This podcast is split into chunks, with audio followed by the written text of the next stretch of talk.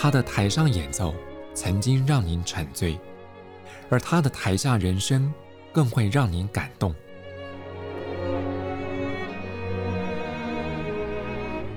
国家交响乐团爱乐实验室 Podcast 名家登场，有生命的音符只为您演出。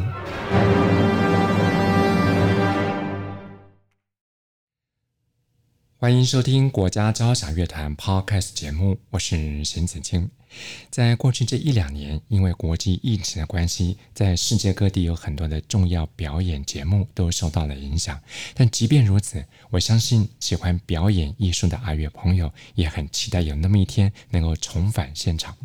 那对于国内的阿乐朋友来讲，一定也相当关心国内最具有指标性的。国家交响乐团在今年九月之后，他们的二零二一、二零二二新乐季的展开。那从新的乐季开始，国家交响乐团也将会有新的音乐领头羊，这位就是德国指挥家 Jim m a r k o。不过，有些阿乐朋友，我相信您会对这位新任的乐团顾问的产生过程会有些好奇。在我们今天节目当中，我们就特别邀请到国家交响乐团音乐总监遴选委员会的两位成员，他们分别是乐团代理首席小提琴家邓浩敦，还有法国号助理首席黄任贤老师。我们请他们来跟爱乐朋友们来细说从头。两位老师好。大家好，大家好。嗯，我想关于这个乐团的音乐总监的产生啊、呃，有些爱乐朋友们也是相当的好奇。能不能请两位就你们过去丰富的理解的经验，来跟我们的听众朋友们分享一下？那以国家交响乐团来说，就是由呃政府的法人的代表，再加上团员啊、呃，来产生这个音乐总监的遴选。像这种由乐团团员也能组成这个遴选委员会。以这种方式来看的话，是不是给了团员更多的尊重？二方面也是让团员更多的参与空间。哎，我想应该是，就是说，呃，这个当然会大部分会让乐团团员的音乐家觉得说，啊、呃，由我们选出来的，啊、呃，是经过我们呃相处过的，或者是实际上跟这个指挥体验过的，啊、呃，比较容易有跟乐团比较有熟悉感。或许这样子产生的方式，以 NSO 来说，我们会觉得比较，呃，得到团员们的支持。当然不是说私人基金会就不客观、不公正这样子，但是我觉得，呃，由乐团团员来，呃，协助来寻找、产生投票而成的艺术总监或者是音乐总监，我相对来相对来说，我觉得比较容易在。呃，跟团员的磨合还有默契上有更好的融合度。嗯，我相信这也兼具了客观性跟公正性。对，不今天我们两位来宾都是这个国家交响乐团的音乐总监的遴选委员会的代表。那我想关于这里要请教邓浩敦老师，这个乐团音乐总监遴选委员会的代表是怎么产生的？呃，我们乐团呃在。音乐总监遴选这个是有一个呃既定的办法，那这里面的成员基本上就包括呃董事会有会有董事会的代表，然后团员这边会有团员的代表，那另外还有外外部的这个外部聘请的专家，对，就是这大大约是这样的一个组成，是嗯。那像两位身负重任担任这个遴选委员会，这个也是说团员推举的吗？呃，我们有一个，我就是在团员的部分，我们是有一个呃大约的一个机制啦，就是说，因为我们本身就有这个团呃叫什么团员演奏员演奏员委员会，对，那呃演奏员委员会会推派两位代表，对，那。其他的部分呢，就是乐团的首席，那基本上有两位首席这样，然后所以乐团的这个呃，在这个遴选小组里面的成员就是有四位，嗯哼嗯哼，所以这乐团团员的比例还相当的高，呃，算是接近一半吧。对对。嗯嗯嗯。那以目前国家交响乐团这样的组织来看的话，你们对一位音乐总监的遴选的标准是什么？这个其实有一点牵扯到这个遴选的过程了。哎，那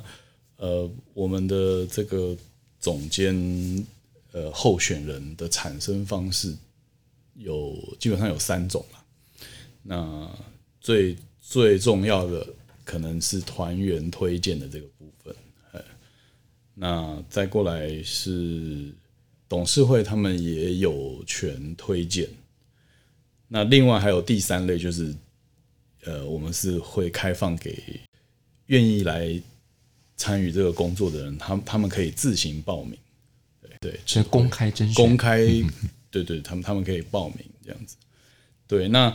呃，这三类的。就是说，这个候选人进到这个名单之后呢，这个遴选小组就会开始做筛选，对。所以你说这个标准的话，可能就是他是一个很棒的指挥吧，我想。不会啊，这个很棒，可能也是一个很相对值的看法。对。那我们就回到这个 Jim Mako 来讲好了，嗯、他为什么会得到国家交响乐团团员们的青睐？呃，其实，在在这个遴选开始之前啊，这个 Mako 先生他只来客席过一次，对。那呃，我相信那一次应该是就是给团员相当深的印象。那因为从团员这边推荐的名单里面，他是第一名。那然后。进到董事会之后，董事会的筛选，他也是第一名，所以应该是说，就是来客席一次就给团员留下这么深刻的印象，我觉得是很很少指挥可以做到这样。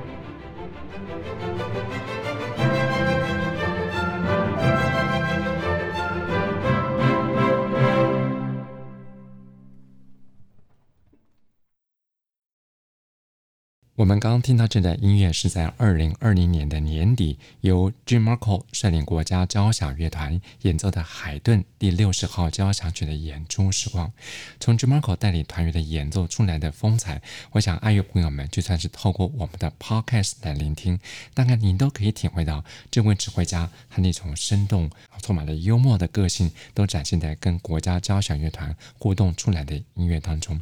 不过，我们刚刚聊了很多，是讲音乐总。总监这个名词，可是很有趣的是，Jim Murko 他这一次在二零二一到二零二二国家交响乐团身份，结果我们给他定位为是一个 advisor 音乐顾问的角度，为什么会有这样的差异？我想就是这牵扯到就是说，呃，音乐总监这个名词所代代表给乐团代表的这个责任跟义务来分别。来讨论这个事情。那音乐总监对于乐团来说是相当重要的。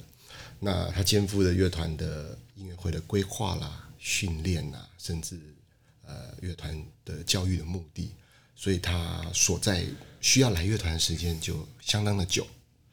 那保守估计，以呃 NSO 跟前几任总监的呃一些合约的内容，呃音乐顾呃音乐总监在。国家交响乐团需要付出大概十到十二周的时间，在台湾这样子。那 Jun Murko 先生他因为身兼多职啊，他就是非常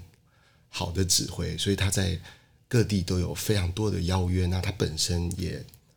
呃身兼蛮多乐团的要职，所以他能够给 NSO 的时间也不太多。那可是我们又。非常仰赖他的专才跟他的能力啊、所以在在权衡之下，呃，我们知道是 Jun Murko 先生呃不愿意接受总监这个职位，是因为他觉得没有办法给台湾这么多时间，对，所以他只愿意接受顾问这一职。可是他他他希望他可他是虽然接受这个顾问只有可能短短的几周时间，可是他。还是会把这个工作当成是总监的工作来做，这样子。嗯嗯嗯。所以实质上是在做总监的事情，是的。名分上叫做音乐顾问，嗯、是的。其实对你们来讲是大同小异。大同小异。嗯、我觉得是他客气，他觉得他没有办法花这么多时间。那当然，我们还是可以用各种方法跟他有联系啊，或者什么。可是他觉得这样子对他来说。对乐团来说不太公平，所以他觉得，啊，我接受这个顾问这一职就好。我们刚刚听到黄仁贤老师也跟大家简单介绍一下，为什么 JIMARCO 在这个新的乐季，他不叫音乐总监，而叫做乐团的。艺术顾问。不过，您刚刚大概也提到说，Jumarko 先生是一个比较内敛、比较谦卑的人。那我们讲个比较舞台下的话好了，就是以你们在生活当中这个角度来看，Jumarko 他是一个什么样的人？嗯，我觉得除了刚刚讲的谦卑、内敛之外，我觉得他他是一个蛮平易近人的一个指挥家啊，也可以说好像像我们。讲的就是一般来说，就是他不像我们心中或者是大家一般认为的指挥是一个比较高高在上、具有权威性的一个。或许这个是在舞台上，在控制音乐这方面，可是私底下他是非常的和蔼可亲的一个，怎么讲，北北吧？啊，从他邻居大叔，对对对对，从他来来那时候客席。他都是亲自，呃，自己搭捷运来乐团，啊不需要乐团去接送他。然后他会去各地的夜市小吃，然后甚至他很愿意来接受台湾的这个风土民情。啊，我觉得这方面也是可能当初我们蛮看重他的一个原因，就他亲和力非常的强，非常非常高。啊，团员有任何不管音乐上的问题啦，或者是呃关于他本身有什么想要了解，他都非常乐意停下来，然后很详细的跟你谈话这样子。所以不论是台上台下，他的亲和魅力，我想是他让 NSO 所有团员对他获得最高青睐的主要原因。我想应该是的。不过我们讲个很有趣的事情，就是啊、呃，在二零二零年的时候，两位都还曾经长途跋涉追到 Jim Marco，当时在马来西亚，能不能聊聊这个追 Jim Marco 这个事情？其实那时候那时候刚好是我们两个去哈，对对，然后那时候是因为呃，其实我们这次总监遴选的这个时程非常的赶，那本来的计划应该是说。呃，董呃，这个名单出来了之后呢，这些人会受邀来 NSO 演出，然后我们再从中间去选出这个，好吧，这其中最棒的一位这样。可是因为这个时间，呃，就是已经非常接近这个前一任总监的任期已经要到了，所以这时候董事长还有遴选小组，我们就决定说主动去。访视这些候选人，当然可能看他们排练演出，然后也跟他们谈一谈这个，就说当然不是说谈邀请他啦，就是说跟他谈呃见个面，试探一下这个可能性啊。对，那所以我们俩就被派去马来西亚了。对，然后其实就像刚刚任贤说的，他。我们我们第一次去看他排练，排练完中午休息，我们两个就去，我们就在那边找吃的东西，就看着看着，哎，这个人怎么这么眼熟？这不就是刚才在台上 指挥的那一位吗？然后他就自己一个人就在那边跟大家一起排队，然后要买他的中餐，就旁边也没有乐团的人跟着，他就是就是像。呃，他在台北的时候一样，他也是他在台北是自己做捷运嘛，然后他在那边也是，他就是自己出去吃饭，对，非常的融入当地的生活，所以我们就在那里，我们也跟他就是有有一起吃饭嘛，对，然后他其实就是真的是很愿意花时间，我们其实也没有跟他讲什么，但是他他就。呃，马上分享了他对一个乐团，一个像 NSO 的乐团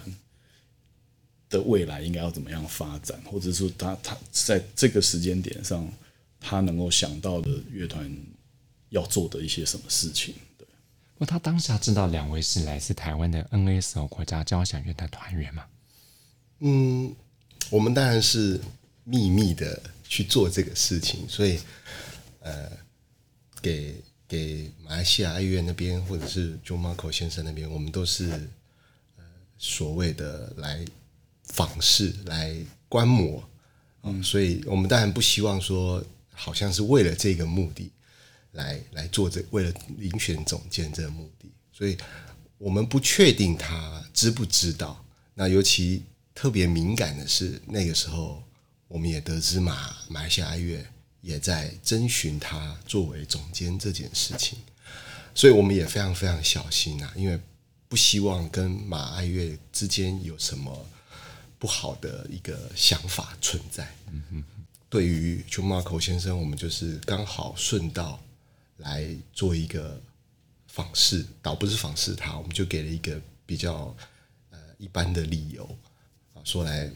那个看一下马爱乐的一些。节目的发展啊，好来看，倒不是为了他。那不过，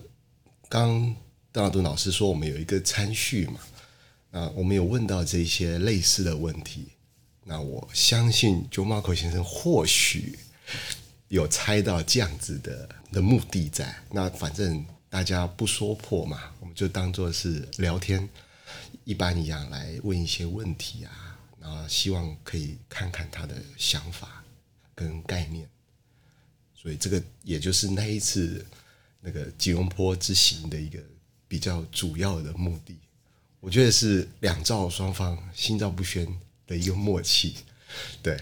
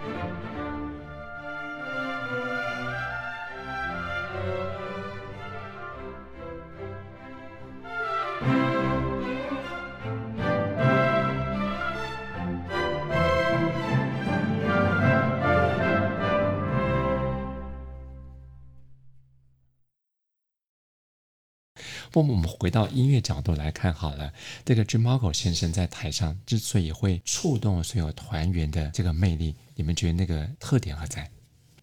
他在总监遴选之前就来过，就是来过一次嘛。那我相信那一次对团员来说触动很大。那呃那一次节目我记得是法国音乐，是对，有德布西还有拉威尔。那我们知道法国音乐就是非常的自由啊，然后音乐的色彩很丰富，所以蛮考验这个指挥的功力。那大家都对法国的这些作品啊。其实都具有挑战性，所以大家觉得不容易做到，就是非常完美的演出。可是那一次，我觉得 Jun Moko 先生他在指挥的功力，还有跟乐团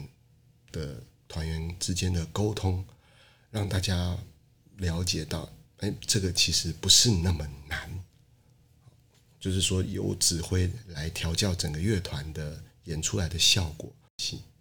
我想，就像任贤老师提到，他在指挥台上就是用音乐说服了所有团员，让团员跟他彼此之间，不论在音乐诠释上或是音乐情感上，马上达到共鸣跟默契。没错，对。那呃，刚刚任贤讲说，这个呃，好像好像这个困难的音乐变不是那么困难。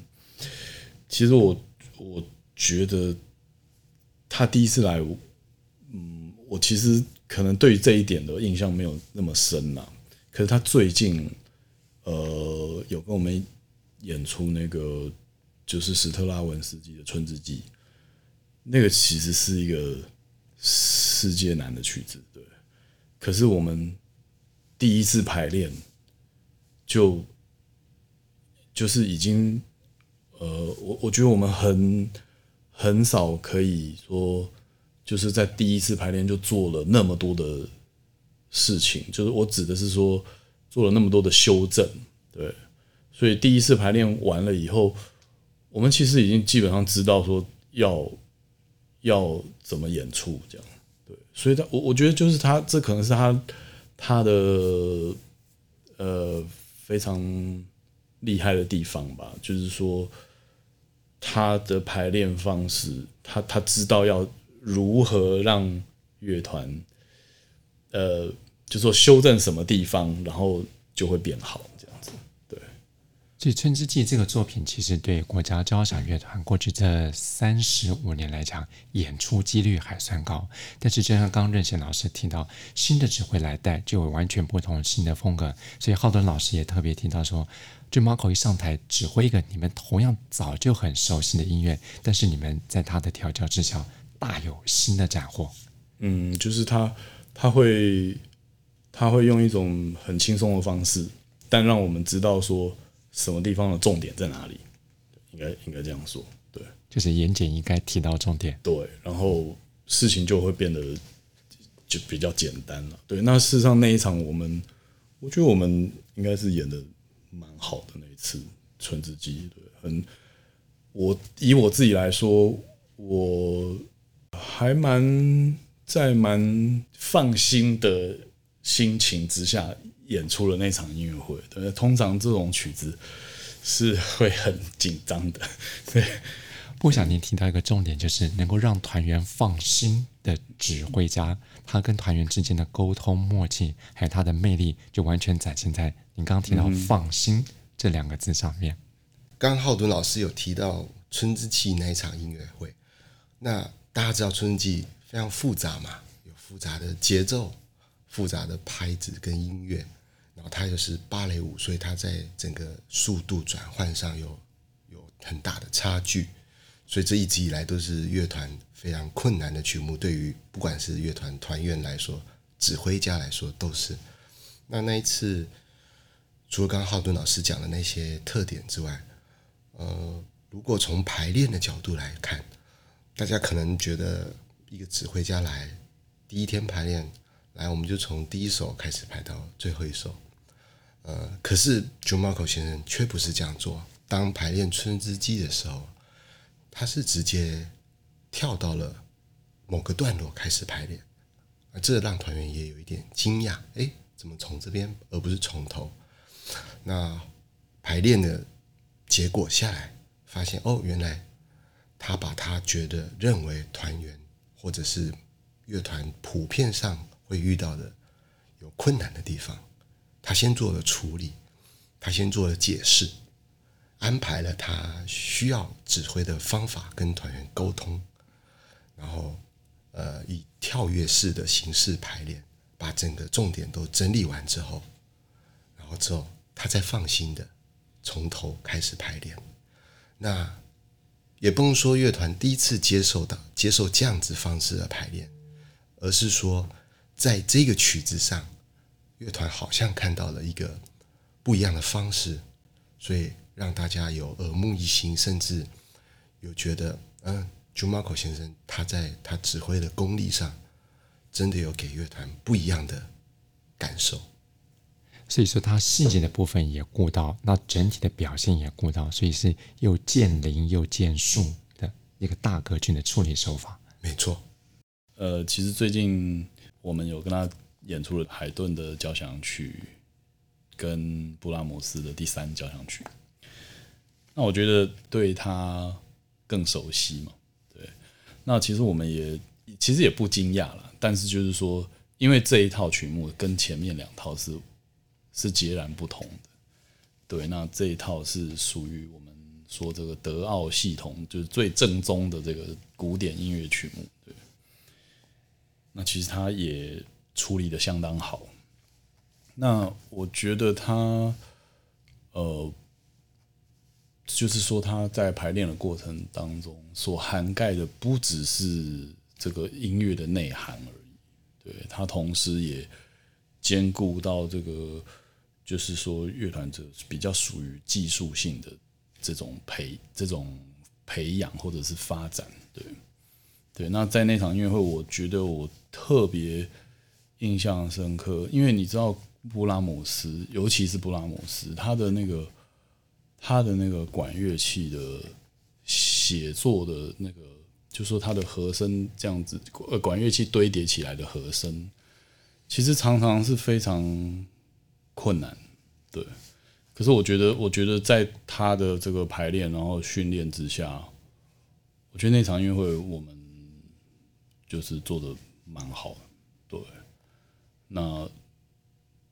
呃，就是出现那种。像管风琴一般的那种色彩，对，对我，对我，我觉得这个是是，也可能也显示出这个 Maro 先生他的他的这种全面的这种，就是对对于各个面相都非常的注重，非常的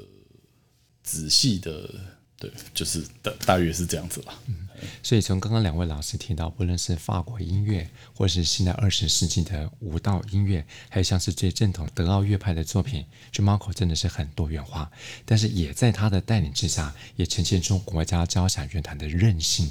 是。在这一集国家交响乐团 Podcast 节目当中，我们特别邀请到乐团的代理首席小提琴家邓浩敦，还有法国号助理首席黄任贤，两位老师都是国家交响乐团音乐总监遴选委员会的团员代表，也透过他们的亲口介绍，让爱乐朋友们充分了解到一个乐团音乐总监的产生过程，还有这些遴选委员们他们在过去。不为外人所知的辛劳，我们再次谢谢浩敦老师跟任贤老师，谢谢谢谢。所谓新人新气象，我相信所有国家交响乐团的乐迷也一定期待 Maro 上任之后给乐团带来的全新音乐风貌。当然，这也要您亲临现场之后，您才会有所深刻体认。我是邢子清，谢谢朋友们的收听，我们再会。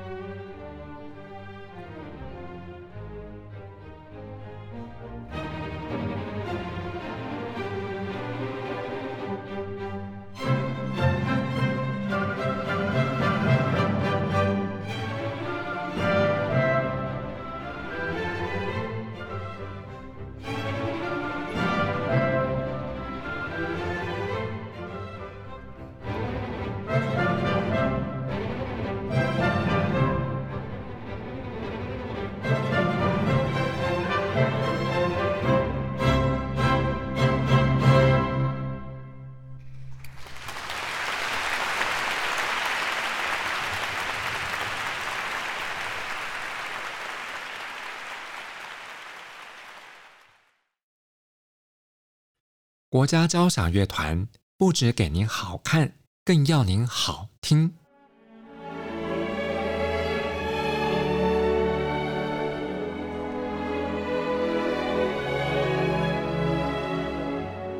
国家交响乐团独家精彩实况，原创 Podcast 节目，舒缓音乐，友善贴心，诚意十足。爱乐实验室 App 温馨登场，请上 App Store 或 Google Play 搜寻“爱乐实验室”。